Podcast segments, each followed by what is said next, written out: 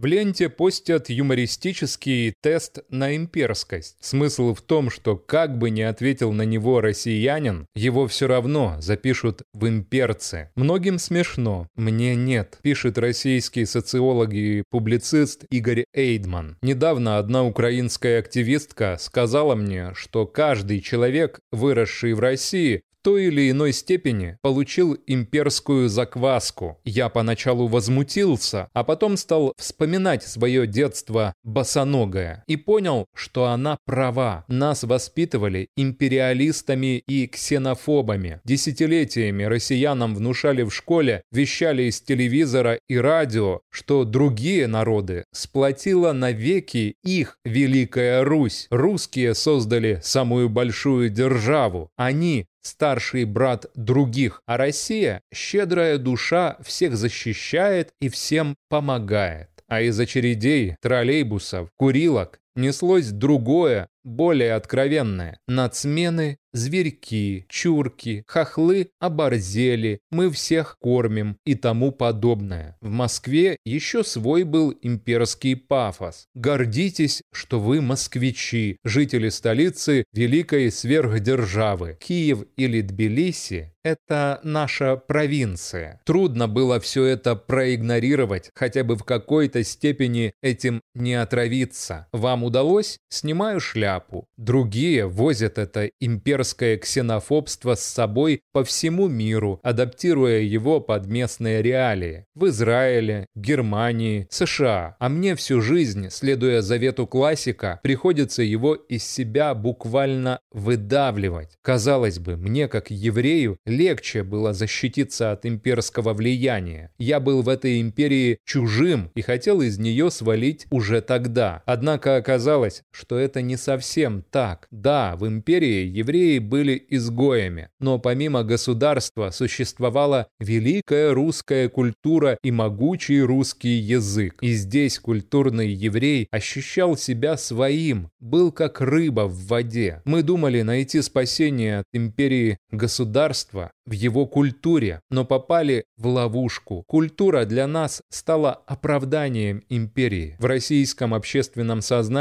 имперская культура единственно великая, а культуры малых, покоренных народов вторичны, второсортны. Это ощущение культурного превосходства семья и школа формирует с раннего детства. Имперская культурная спесь и снобизм оказались не чужды и многим российским евреям, включая, например, великого Бродского. Русская культура вместе с английской, французской, немецкой, итальянской воспринимались частью высшей культурной лиги. Было приятно ощущать принадлежность к ней, а не к каким-то провинциальным. За культурной идентификацией шла политическая принадлежность. Империя в какой-то момент становилась своей. Меня тоже не миновала чаша сия. Тест на имперскость может быть предельно короток и прост. Родился и вырос в России, значит был заражен в той или иной степени имперством. Осознал это, тогда есть шанс на выздоровление. Не осознал, значит и шанса нет.